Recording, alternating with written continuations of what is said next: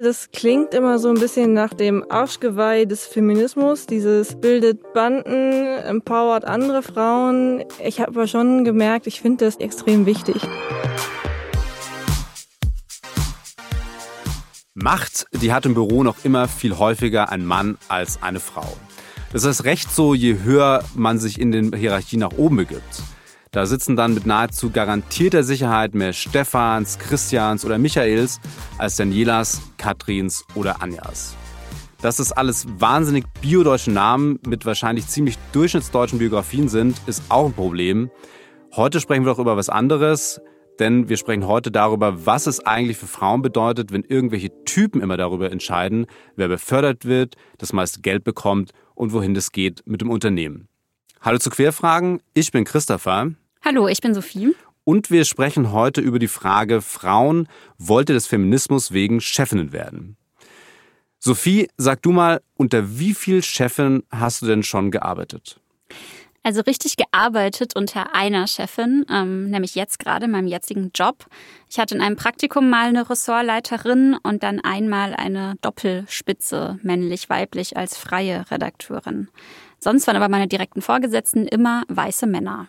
Und hat das für dich einen großen Unterschied gemacht, ob jetzt Mann oder Frau das Sagen hat? Also so pauschal kann ich es jetzt nicht sagen, aber ich erinnere mich noch total gut an eine Situation, die sich mir total krass eingebrannt hat. Da war ich frei in der Redaktion und es war irgendwie Nachmittag. Die Texte mussten schnell fertig werden und ähm, dann kam der Praktikant zu den beiden Chefinnen, also ein Mann und eine Frau, und wollte noch irgendwas fragen und wurde total abgekanzelt, wie das dann eben so üblich ist. Naja, wir haben jetzt keine Zeit, der Text muss jetzt schnell drauf und so weiter. Und er ging dann sichtlich geknickt und eine halbe Stunde später hat die Chefin ihn dann tatsächlich nochmal angerufen. Ich habe das gehört und hat ihm gesagt, hey, es tut mir total leid, dein Text war total gut, du hast gute Arbeit geleistet, ich war vorhin einfach nur gestresst und ich will nicht, dass du mit so einem schlechten Gefühl in diesen Feierabend reingehst. Und ich habe das so gehört und dachte so, krass. Niemals hat mich irgendein Chef angerufen und sich dafür entschuldigt im Nachhinein nach Feierabend, dass er mich angemotzt hat, sondern das läuft halt sonst immer so unter, ja, Mai. Passiert halt, ne?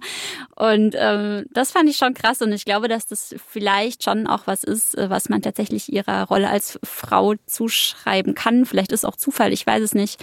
Ich habe sowas auf jeden Fall in dieser Redaktion und ich habe lange dort als Freie gearbeitet, niemals erlebt. Wärst du denn dann selber gerne Chefin, auch des Feminismus wegen, um das besser zu machen? Also wenn ich an solche Situationen denke, habe ich tatsächlich häufig äh, gedacht, so ja, krass, nee, ich würde es gerne mal anders machen, als es jetzt gerade ist. Und ich ärgere mich auch tatsächlich sehr oft über äh, gewisse Strukturen, die mich oft sehr wütend machen. Und um diese Strukturen zu verändern, muss man sich halt in eine Führungsposition hinein begeben. Äh, deswegen äh, vielleicht schon irgendwann, ja. Nun ist ja so, dass du gerade Redakteurin bist und wir beide am Mikro sitzen und offensichtlich keine Chefinnen sind, aber ja doch gerne wissen wollen, wie das Chefinnen-Sein so ist, wie man da hinkommt und ob man sich auf dem Weg dorthin so schlimm alphamännlich benehmen muss, haben wir gar nicht lange gesucht, sondern die Person ins Studio eingeladen, die uns beiden Ansagen macht. Unsere Chefin Charlotte Haunhorst. Charlotte, schön, dass du da bist und uns deine wertvolle Zeit schenkst. Wann hattest du denn zum ersten Mal den Gedanken, ich will Chefin werden? Ich glaube, das war bei mir tatsächlich dieser Standard-Gag zur Schulzeit. So, was wird aus XY? Wer wird Bundeskanzlerin? Und da habe ich gedacht, äh, möchte ich da gerne stehen haben, wird Bundeskanzlerin, was ja schon so die oberste Chefin-Position wäre. Und ähm, ich glaube, ich möchte nicht so gerne Bundeskanzlerin sein, aber da dachte ich vielleicht das erste Mal, Chefin wäre schon interessant. Und jetzt bist du jetzt Chefin, also eins unter Bundeskanzlerin. Quasi die Bundeskanzlerin der Herzen. Da kann man auch viel bewegen. Aber was waren denn die Beweggründe? Warum dachtest du, Chefin, das ist spannend für mich? Ich glaube, dass ich tatsächlich relativ schnell gemerkt habe, dass in mir dieses, ich bringe gern Leuten was bei, drin ist. Also ich bin zum Beispiel, ich habe auch mal überlegt, Lehrerin zu werden, was natürlich ein völlig anderer Beruf ist, aber wo es ja schon darum ging, dass du irgendwie ähm, andere Menschen führst oder ihnen hilfst in gewissen Lebenssituationen. Und ich glaube, so ist der Gedanke bei mir ein bisschen gewachsen, tatsächlich. Nun sprechen wir ja hier über Chefinnen, also Männer und Frauen in den Positionen. Und es gibt ja häufig das Gefühl bei Frauen, dass sie irgendwann mal übergangen worden sind in ihrer Karriere und vielleicht was nicht bekommen haben, was dann Typen bekommen haben. Hattest du auch irgendwann mal das Gefühl, dass das so war? Ich glaube, wir sollten dafür einmal darüber reden, wie ich Chefin geworden bin. Tatsächlich war es bei mir so, dass ich eigentlich in einer Lebenssituation gerade war, wo ich dachte, das steht jetzt nicht so richtig an. Also ich ähm, war nach Berlin gezogen und wollte mit meinem Freund eigentlich auch bleiben. Das war sehr klar der Plan. Und dann kam der Anruf auf einmal ähm, aus der SZ so, Charlotte, könntest du dir vorstellen, stellvertretende Redaktionsleiterin zu werden? Und das war für mich so, krass, äh, weiß ich nicht, muss ich drüber nachdenken, uh, äh, schlechtes Timing, keine Ahnung. Ich war zu dem Zeitpunkt Ende 20. Also ich habe es dann eigentlich eher so erlebt, ich bin gefragt worden tatsächlich und habe eigentlich diesen Teil, der Typ kriegt was, was du gerne gehabt hättest, den habe ich so ein bisschen übersprungen. Kennst du das aber von anderen Frauen? Eine Ex-Mitbewohnerin von mir, die hatte mal das Gefühl in einer Situation und hat sich da auch sehr schwer darüber beklagt, dass sie es so empfunden hat, dass sich die Jungs beim Bier und Schulterklopfen die Posten zuschustern.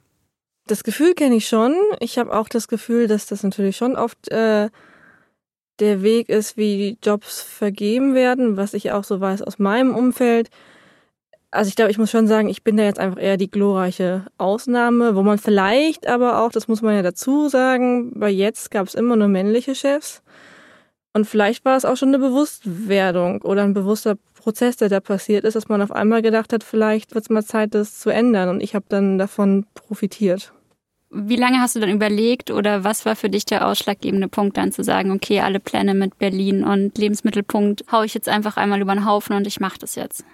Ich habe tatsächlich ganz stark gedacht, ich beschwere mich immer darüber, dass es so wenig Frauen in Führungspositionen gibt. Ähm, ich meine, ich habe in Vorbereitung auf diese Sendung auch geschaut, wie viele sind es denn? Und die Zahlen schwanken ja so zwischen 20 Prozent, 30 Prozent in Führungspositionen Frauen, wenn es schon sehr vorteilhaft gerechnet ist. In DAX-Vorständen sind es, glaube ich, 10 Prozent.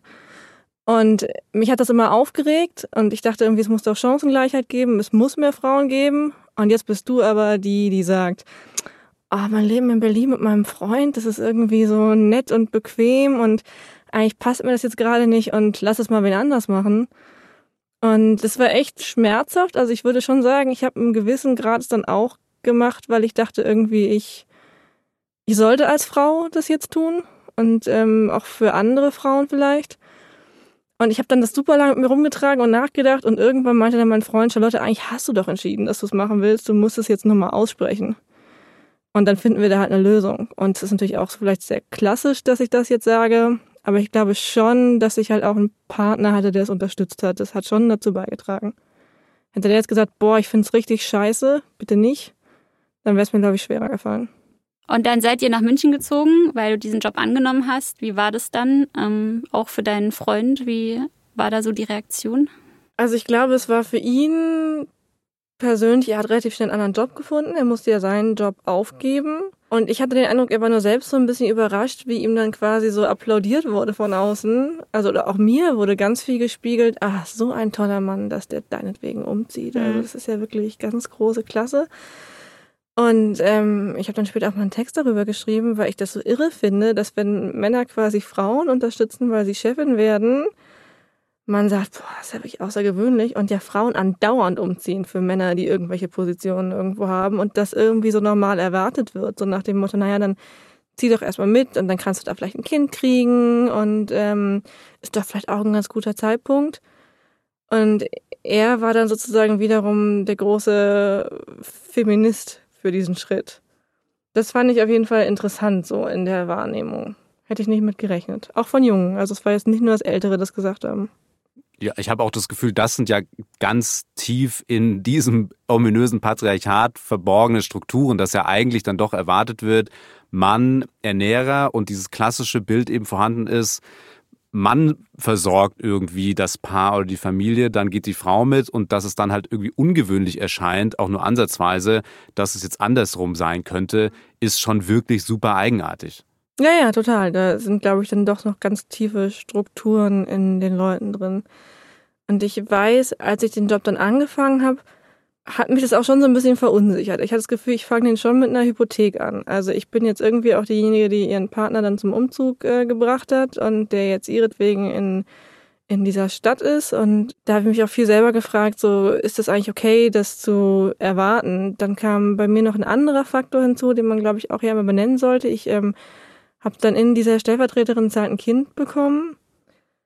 Und das war wiederum auch so, wo ich irgendwie dachte, für mich, nicht weil es jemand von außen gesagt hat, kann ich das eigentlich bringen. Kann ich sagen, ich werde jetzt Chefin, aber jetzt gehe ich erstmal in Elternzeit, Freunde. Und ähm, ich habe da damals wahnsinnig viel, ich war in so einem Führungskräftecoaching, habe da wirklich sehr viel drüber nachgedacht, auch so, wie sage ich das denn meinen, meinen Chefs und wie reagieren die und um Gottes Willen. Und es war super angenehm. Es hat niemand, also zumindest mich niemand merken lassen, dass es irgendwie für irgendjemanden ein Problem sein könnte. Eigentlich habe ich dann wieder gemerkt, ich war da das Problem. Ich hatte da so Angst vor, weil es in mir so tief drin war, dass man das eigentlich nicht tut. Man ist jetzt verdammt nochmal dankbar, dass man diesen Job hat und dann wird man nicht schwanger, platt gesprochen. Und ich glaube oder hoffe zumindest, dass ich diese Erfahrung machen konnte und vielleicht auch anderen zeigen konnte, das geht schon, ohne dass hier irgendwie die Welt untergeht, dass das vielleicht auch ganz gut sein könnte. Weil ich hatte halt nicht so jemanden vor mir, wo ich gesehen hätte, okay, das ist möglich. Ja, also auch dann das, was du dann dachtest, man macht das nicht, sind ja dann auch so Gedanken, die aus so wirklich diesen super klassischen und alten Gedanken zu wie funktioniert Job eigentlich stammen. Genau, aber woher sollte ich sozusagen wissen, dass es anders ist, weil meine einzigen Vorbilder waren sozusagen in meiner Familie vielleicht, meine Mutter, die halt dann länger nicht gearbeitet hat, als sie Kinder bekommen hat. Äh, meine Großmütter waren natürlich alle zu Hause. Ich habe keine Schwester, an der ich mich da orientieren kann. Also in dem Sinne war da schon erstmal Lehre und deswegen glaube ich, sind schon im professionellen Kontext Vorbildfunktionen extrem wichtig. Du hast ja schon gesagt, du hattest das Gefühl, du musst das auch annehmen, diese Rolle, weil in deiner Funktion als Frau, auch als Feministin, ich kenne dich ja, dass du das machen müsstest. Ähm, hast du denn das Gefühl, du hast jetzt so einen größeren Auftrag als jetzt Chefin, da irgendwas zu verändern? Gleichberechtigung, alles wird besser oder nicht? Die Lösung der Klimakrise. Ähm also ich finde, das klingt immer so ein bisschen nach dem Arschgeweih des Feminismus, dieses bildet Banden, empowert andere Frauen. Ich habe aber schon gemerkt, ich finde das tatsächlich extrem wichtig. Das klingt immer sehr cheap, ist faktisch aber gar nicht so einfach und mm, ich glaube, ich sehe schon als meine Aufgabe, jungen Frauen, bei denen ich sehe, die können was, die trauen sich vielleicht noch nicht so viel zu, da sozusagen an den richtigen Stellen zu bohren. Und kann man vielleicht schon sagen, dass ich das als ähm, gesellschaftliche Aufgabe auch sehe, anderen jungen Frauen zu helfen, vielleicht in diese Position zu kommen. Hast du das Gefühl, es würde sich was verändert, konkret am System, wenn mehr Frauen in Führungspositionen wären? Ja, auf jeden Fall. Also seit acht Wochen haben wir bei der SZ eine neue Chefredaktion. Und es ist das erste Mal, dass ganz an der Spitze der SZ eine Frau ist. Wir hatten vorher eine Online-Chefredakteurin auch. Aber so meine direkten Vorgesetzten, mit denen ich im Team gearbeitet habe, waren vorher immer Männer. In jedem Praktikum eigentlich.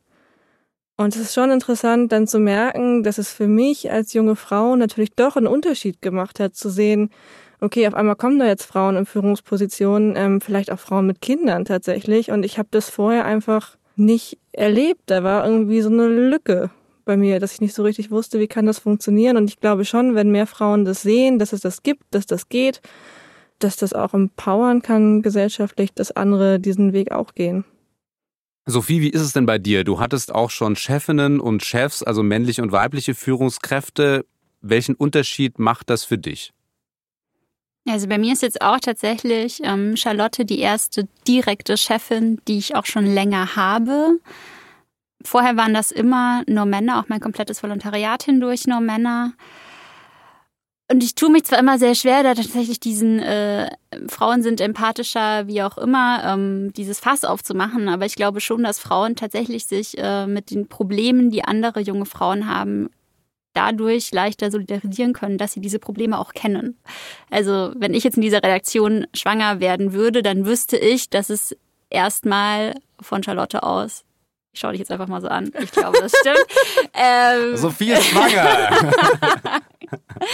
Nein, aber ähm, ich hätte keine Angst herzugehen und zu sagen, es ist so, weil ich weiß, dass sie auch als junge Frau ähm, in der gleichen Situation war und äh, sie das, glaube ich, verstehen könnte. Und ähm, was ich von Freundinnen kenne oder von äh, Menschen, die Elternzeit auch nehmen wollten oder wie auch immer mit männlichen Chefs, dann weiß ich, dass das teilweise sehr große Probleme waren.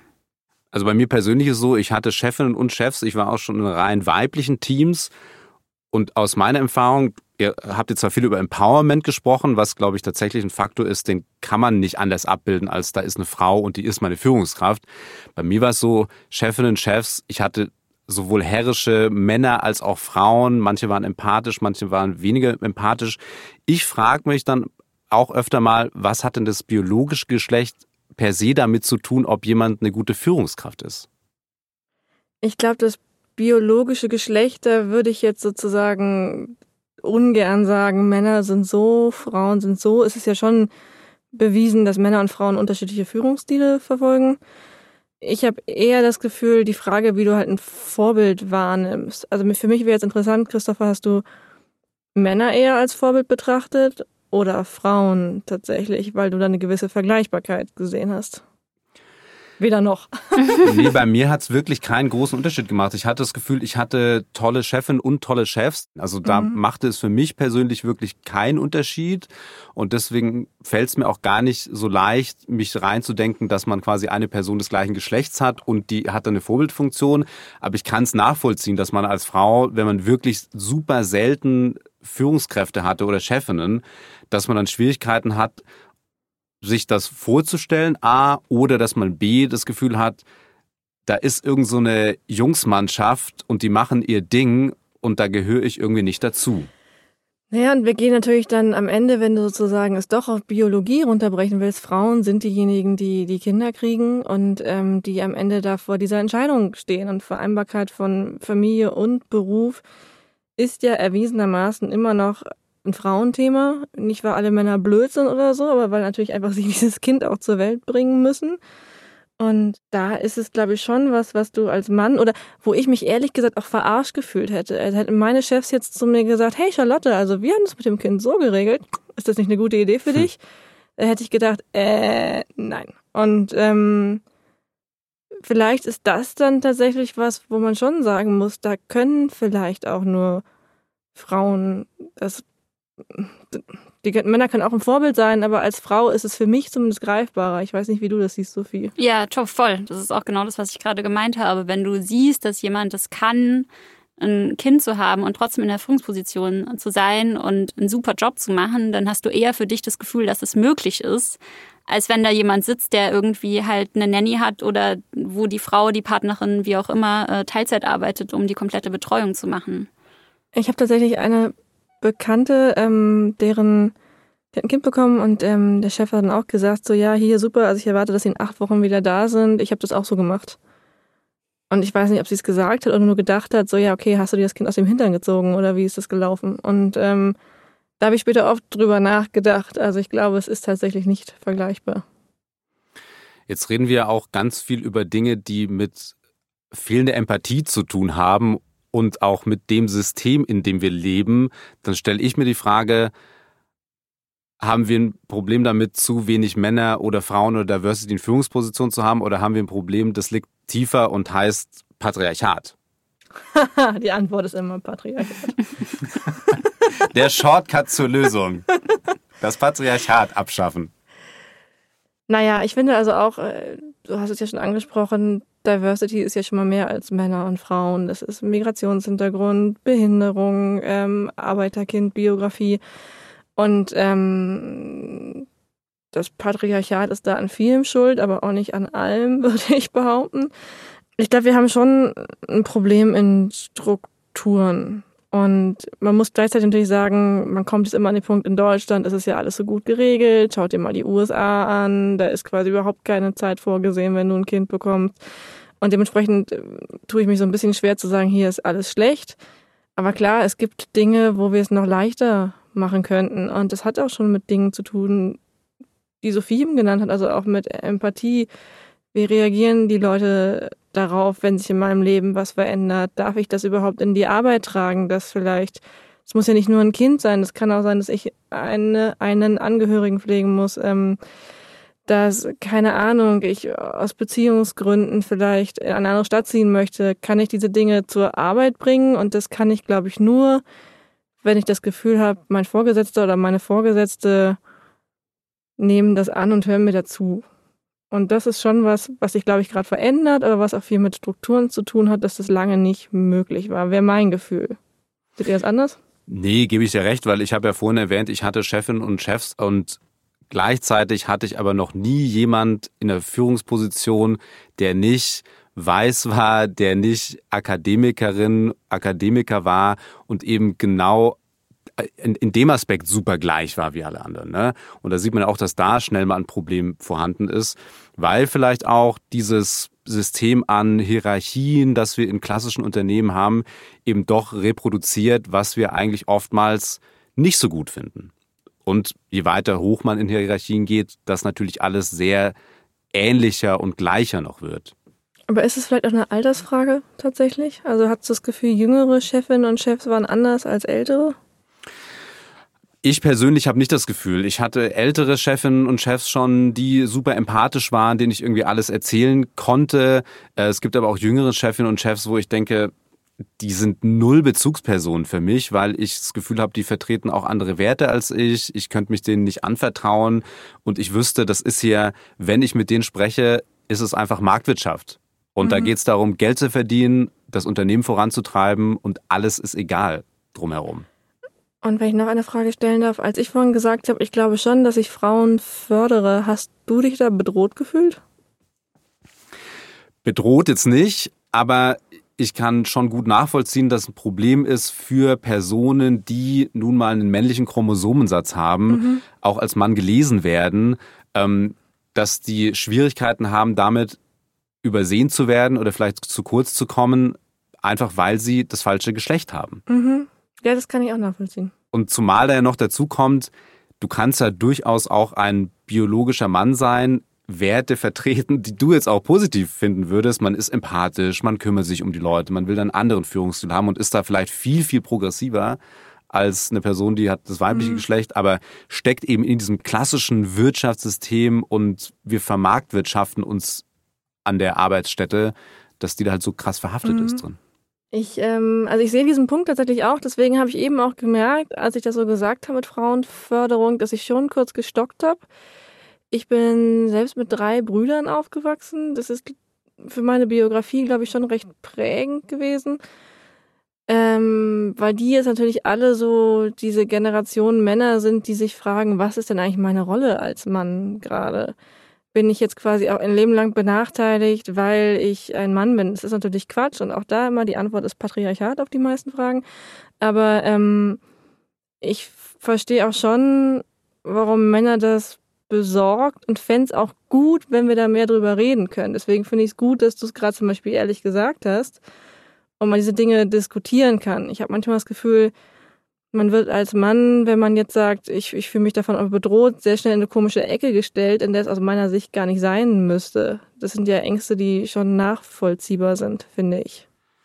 Und was sagst du dann jungen Männern, die du ja auch kennst und die ja auch in der, in der Jetzt-Redaktion arbeiten, was sagst du denen dann, wenn jetzt mal eine Frau an der Reihe ist? Hm, ich glaube, Frau in der Reihe ist bei uns tatsächlich ein bisschen schwierig. Wir sind einfach mehr Frauen in der Redaktion ähm, als Männer. Und das war auch schon so, als es männliche Chefs gab, interessanterweise. Da fand ich nur, war sozusagen dann die Logik eigentlich noch verquerer. Es ist eine Redaktion, in der primär Frauen arbeiten, aber die Führungspositionen sind von Männern besetzt. Jetzt haben wir aktuell ähm, zwei Chefinnen, also meine Stellvertreterin ist auch eine Frau. Und da gab es natürlich schon auch Kritik dran, so jetzt fördert die Frau die andere Frau. Andererseits, ich würde immer sagen, ich habe mich am Ende für die Person entschieden, die ich am fachlich qualifiziertesten empfunden habe auf der Position. Und in dem Fall, dass es eine Frau ist, finde ich dann auch schwierig, ähm, gegen sie zu halten, weil sie halt fachlich die Beste war und es eine Redaktion ist, in der primär Frauen sind, da muss man vielleicht auch wieder sagen, okay, vielleicht ist es dann ja auch logisch, das auch in den Machtpositionen abzubilden. Also ich finde, man kann das von zwei Seiten sehen. Man kann auch sagen, in eurem Fall würde jetzt Vielfalt bedeuten, es muss unbedingt ein Mann sein. Ähm, am Ende kommt es, glaube ich, zumindest bei jedem guten Arbeitgeber darauf an, wer ist am qualifiziertesten. Würde ich mir zumindest so wünschen. Nun bist du Chefin und du willst offensichtlich ja auch Dinge anders machen und Dinge verändern. Ist es dann auch Aufgabe als Feministin Chefin zu werden? Das eine ist sozusagen, was, also der Feminismus ist dann vielleicht in dem Sinne, der ist nicht meine Privatsache. Natürlich entscheidet der schon auch, wie ich Dinge entscheide und prägt mich.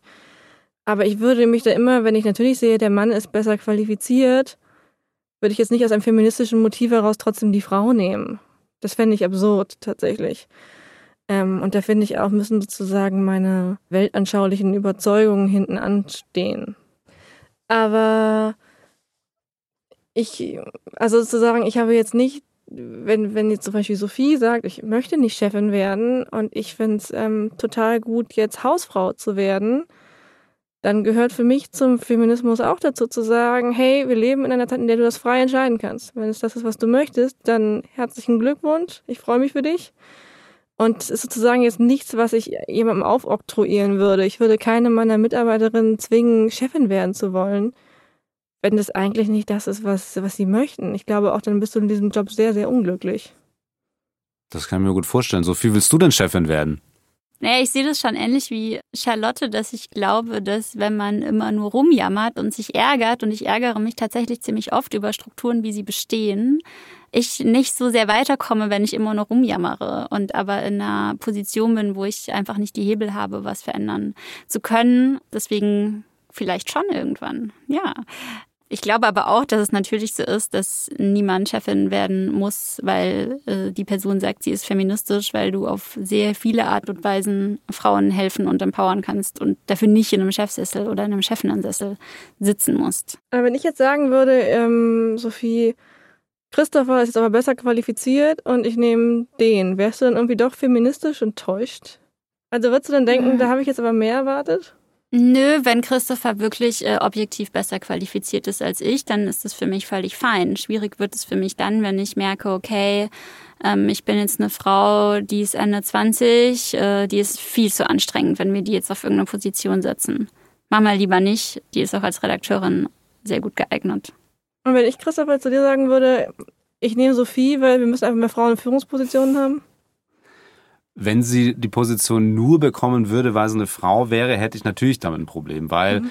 Männern wird ja auch häufig vorgeworfen, oder das ist ja tatsächlich ein Problem, dass mit dem viele Männer in den Jahrzehnten zuvor in Führungspositionen gekommen sind, eben durch eine Bodykultur.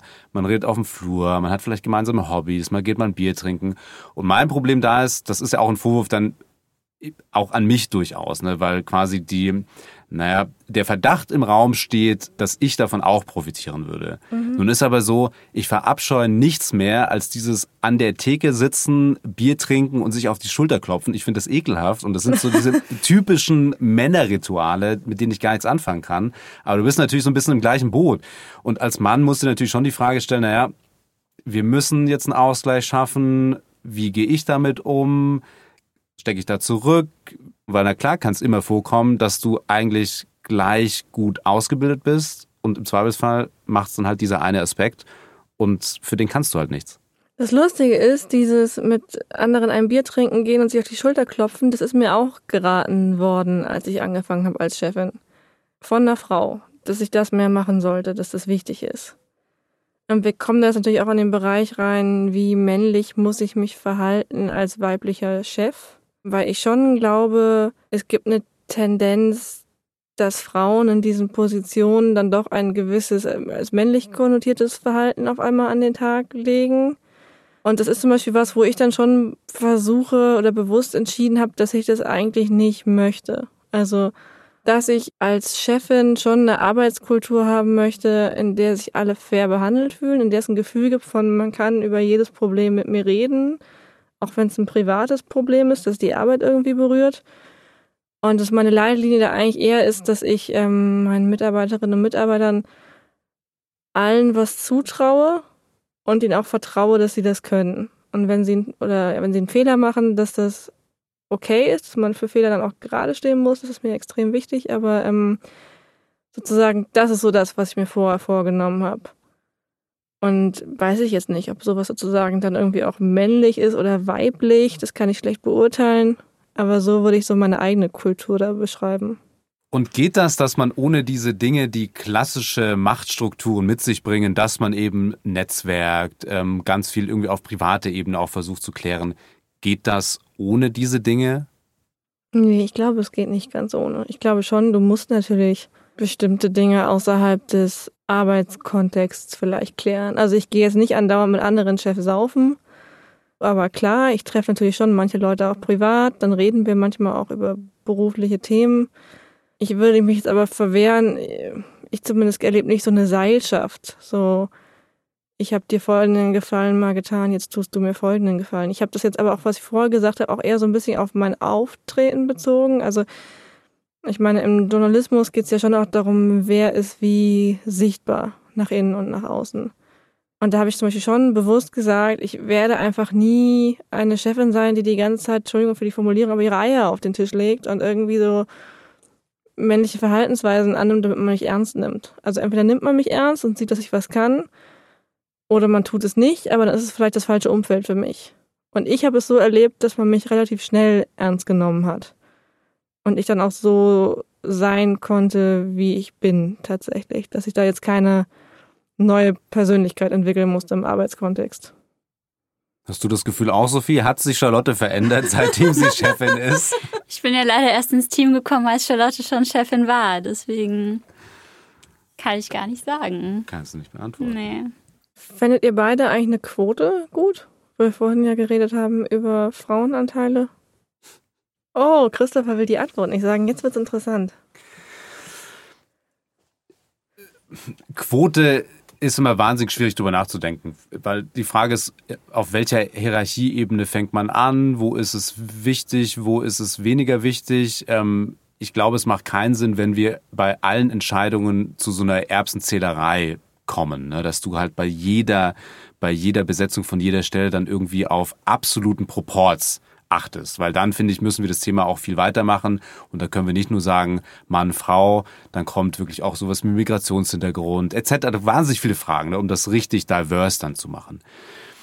Ich glaube aber, dass bei wirklich hohen Führungspositionen, ne, sowas wie in DAX-Konzernen beispielsweise, dass es da ein guter Hebel kann, um wirklich am System was zu verändern. Weil ich glaube, da gibt es so viele extrem fähige Männer und Frauen, wie auch immer, die die Rolle dann gestalten. Ähm, aber da kann es dann wirklich was von innen verändern und wirklich von ganz oben. Und ich glaube, da macht es wirklich Sinn. Und eine Quote, die ich für sinnvoll halte, die setzt dann auch an der Ebene an und jetzt nicht bei irgendwelchem Mittelmanagement, wo man dann unbedingt darauf achten muss, dass alles 50-50 gestaltet ist. Und du, Sophie? Also ich sehe das ein bisschen anders tatsächlich. Ich glaube, dass die Quote einfach ein sehr gutes Instrument sein kann, um die Gesellschaft so abzubilden, wie sie halt nun mal aussieht. Und ja, das sind Männer und Frauen, das sind aber auch tatsächlich Menschen mit Migrationshintergrund, äh, was auch jeder vierte Mensch in Deutschland ist und die extrem unterrepräsentiert sind. Also hier im Journalismus sowieso, aber auch in anderen Führungspositionen. Und ähm, ich dieses Argument von, also ich finde auch, dass Positionen immer nach der höchstmöglichen Qualifikation vergeben werden müssen. Es ist aber ja tatsächlich so, dass viele Männer, die jetzt in sehr hohen Positionen sitzen, diese Position eben nicht haben, weil sie äh, per se die beste Qualifikation hatten, sondern weil sie halt den Hans kannten, äh, ne, der die äh, Stelle dann vergeben hat. Ja, ich bin schon eher pro Quote. Ich würde jetzt gerne zur Transparenz sagen, dass ich tatsächlich Mitglied bin bei Pro Quote. Und ich bin damals eingetreten nach der Journalistenschule, weil mir tatsächlich da erst klar geworden ist, als die angefangen haben zu zählen, wie viele Frauen in Führungspositionen, wie krass das ist im Journalismus. Ich wusste das einfach nicht bis dahin. Ich bin, glaube ich, für viele Frauen sehr in dieser Wahrnehmung groß geworden, auch im Studium. So, ähm, Diskriminierung von Frauen gibt's nicht, die gläserne Decke ist nicht mein Problem und es sind quasi nur unsere Mütter, die irgendwie ähm, den Schuss nicht gehört haben. Und das hat mich dann damals so geschockt und dann bin ich da eingetreten. Und ich weiß gar nicht, ob ich in der Situation jetzt heute das nochmal so machen würde, aber damals war das für mich extrem wichtig, irgendein Gefühl zu haben, da gibt es vielleicht einen Mechanismus, um das zu ändern, bevor ich jetzt selber in der Position bin, um vielleicht auch Dinge ändern zu können. Und wenn wir uns nochmal den Status quo anschauen, Chefinnen, Chefs, nicht nur hier bei jetzt, sondern auch im ganzen Land, Wo, de wo denkst du, sind wir da ungefähr? Wie schlimm ist es?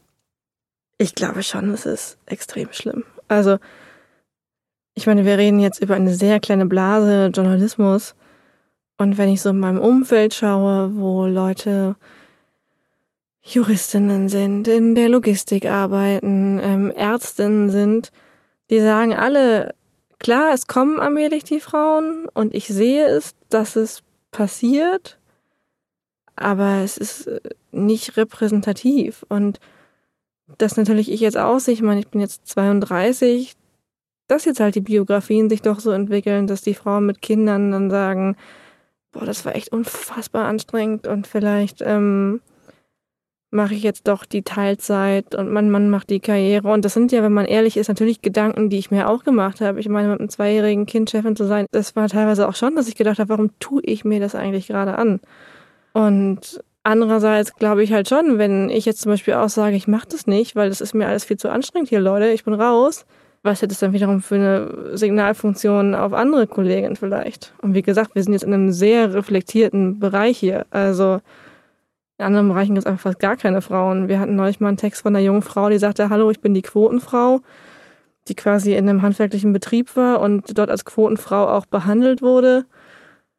Und was die beschrieben hat, da dachte ich, okay, davon sind wir einfach ähm, im Journalismus, da sind wir schon meilenweit besser, so lustig das klingt. Aber das zeigt halt auch, wie die Realität vielleicht teilweise noch aussieht. Ich meine, Deutschland ist ja das Land der mittelständischen Betriebe. Hättest du das Gefühl, dass du sagen könntest, du wirst jetzt Hausfrau und kriegst ein zweites Kind? Oh, ich müsste schon sehr gut spinnen. Aber dafür bin ich ja Chefin. Genau. Ähm, die Lage ist noch nicht so, wie wir uns die vorstellen würden. Ich glaube, für uns drei, die hier sitzen, wir sind alle reflektiert genug, dass wir Männer, Frauen in Führungspositionen toll finden können, wenn die eine tolle Arbeit machen und die Rolle so ausfüllen, wie wir das für gut empfinden. Ähm, aber du hast gesagt, in anderen Bereichen sieht es oftmals noch wirklich dramatisch aus und wir müssen wahrscheinlich davon wegkommen, dass es eben diese Quotenfrau gibt und dass das so exotisch wirkt. Dann vielen Dank, dass du da warst. Sehr gerne. Also ich finde ja, dass Charlotte einen tollen Job macht und um ehrlich zu sein, kann sie den auch ziemlich gerne behalten. So Sachen wie Personalgespräche führen, Budgets verwalten, Menschen auch mal zurechtweisen oder im schlimmsten Falle zu entlassen. Das sind ein paar Aspekte, die gar nicht so wahnsinnig verlockend klingen, als ob ich unbedingt Chef werden müsste. Ich sehe deinen Punkt voll, weil ich glaube, ja. dass es auch ähm, unfassbar anstrengend ist, Chefin zu sein, wie man jetzt ja auch bei Charlotte gehört hat. Aber hast du überhaupt nicht dieses Bedürfnis, diese Strukturen, die du ja auch kritisierst und von denen du dich ja auch ganz klar abgrenzt, zu verändern, indem du selbst in eine Führungsposition hineinkommst, weil du jetzt gerade sagst, zu anstrengend, kein Bock, äh, bleib lieber einfacher Redakteur. Doch, das Gefühl habe ich schon, dass es leichter fällt, Strukturen zu verändern, wenn man in einer Machtposition ist. Und das ist es ja in vielen Fällen. Ich habe auch schwer das Gefühl, dass Veränderung anders möglich sein muss, als immer Chefin oder Chef zu sein und von oben die Dinge zu verändern. Ich hoffe wirklich sehr darauf, dass es auch anders möglich ist und dass wir quasi, weil wir denken, es ist besser, Dinge so machen, wie wir das für gut befinden. Ja, ich glaube auch, dass wir da wahrscheinlich mehr über Kommunikation gehen können und auch von unten Ideen äh, einbringen können und anstoßen können, ohne dass man immer direkt an den Schalthebeln sitzen muss. Und wir ja vielleicht dann auch irgendwann dieses System, das wir gerade haben seit vielen Jahrzehnten und das so gewachsen ist äh, und dass viele von uns ja vielleicht auch gerne etwas verändern würden, tatsächlich verändern können. Und ich glaube, das muss auch passieren, ohne dass äh, Frauen, die in Führungspositionen sitzen, sich dann immer definieren über irgendwelche Begriffe wie Girl, Boss oder Powerfrau oder Boss Bitch, die im Endeffekt ja nur dazu da sind, äh, sich selbst mit männlichen Attributen zu identifizieren, die wir ja vielleicht auch teilweise zumindest ablehnen. Ja, Mann, Frau, Chefin oder Chef, wichtig ist vor allem, das finde ich zumindest, dass den Menschen, die an den Schalthebeln sitzen, bewusst ist, wie viel Macht sie haben. Und wer entscheiden kann, der oder die, der sollte das mit möglichst viel Verantwortung machen. Vielen Dank euch fürs Zuhören. Falls ihr Feedback habt oder uns was schreiben möchtet, über info.jetzt.de sind wir per Mail erreichbar. Oder ihr schreibt und folgt uns auf Instagram, Facebook, Twitter und seit neuestem auch TikTok wenn ihr nichts verpassen wollt oder wenn ihr uns Themenvorschläge schicken möchtet, wie auch immer. Ansonsten hören wir uns das nächste Mal. Bis dann. Tschüss. Ciao.